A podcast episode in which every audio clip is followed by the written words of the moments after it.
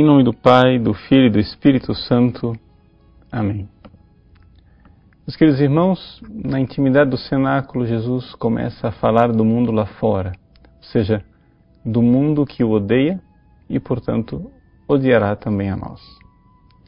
O servo não é maior do que o seu senhor. Mas por que que quando a gente decide seguir Deus, o mundo nos persegue? Bom, a razão básica é respondida pela primeira carta de São João. São João diz que no mundo não há outra coisa a não ser a concupiscência da carne, a concupiscência dos olhos e a soberba da vida. O que é que isso quer dizer na prática? Em primeiro lugar, a concupiscência da carne. O que é, que é a vida natural, mundana, humana? A concupiscência da carne quer dizer os desejos carnais, quer dizer o desejo de comida, o desejo de bebida, o desejo de sexo. É isso que existe no mundo. Ora, quem entra na caridade, no amor de Deus, transcende essas coisas, deseja uma outra realidade. Deseja Deus, quer Deus. E isto, por si mesmo, é uma espécie de acusação.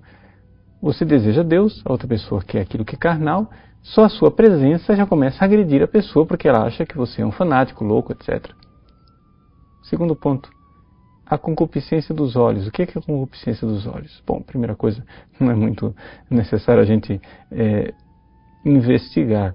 Nós sabemos o que é, o mundo atual. É um mundo que vive de seis horas de televisão por dia, vive de não sei quantas horas de é, internet, WhatsApp e etc, etc. Você curiosando o tempo todo. Essa é a concupiscência dos olhos. E a que leva a concupiscência dos olhos?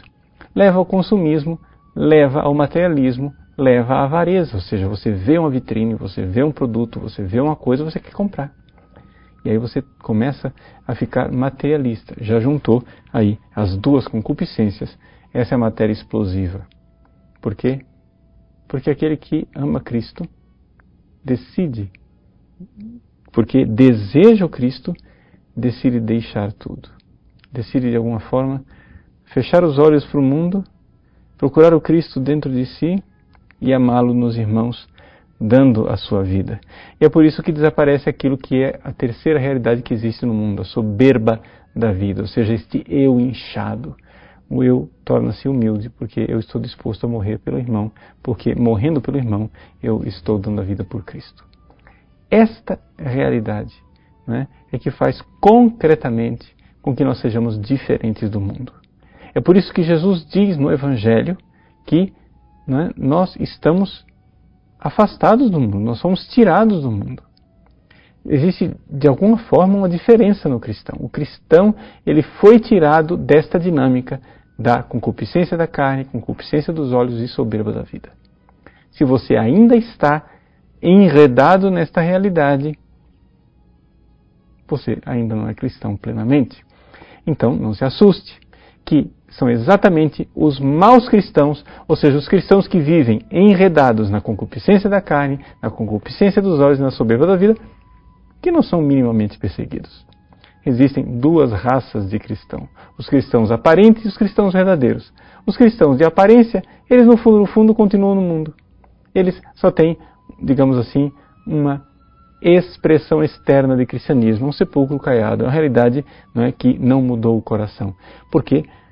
Porque hoje em dia muita gente quer evangelizar as pessoas, mas quer que as pessoas continuem tranquilas, tranquilas, no seu comodismo burguês, sem precisar mudar de vida. Não, nós não podemos exigir demais das pessoas, pobrezinhas delas, nós temos que atraí-las para a igreja. Gente, a finalidade da igreja não é encher os nossos templos. A finalidade da igreja é encher o céu. Então, não interessa aqui nós usarmos técnicas de marketing para sermos simpáticos ao mundo, para que o mundo venha e inunde nossas igrejas.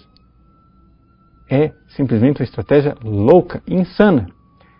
É necessário compreender que a evangelização verdadeira significa ruptura com o mundo, com a concupiscência da carne, dos olhos e a soberba da vida.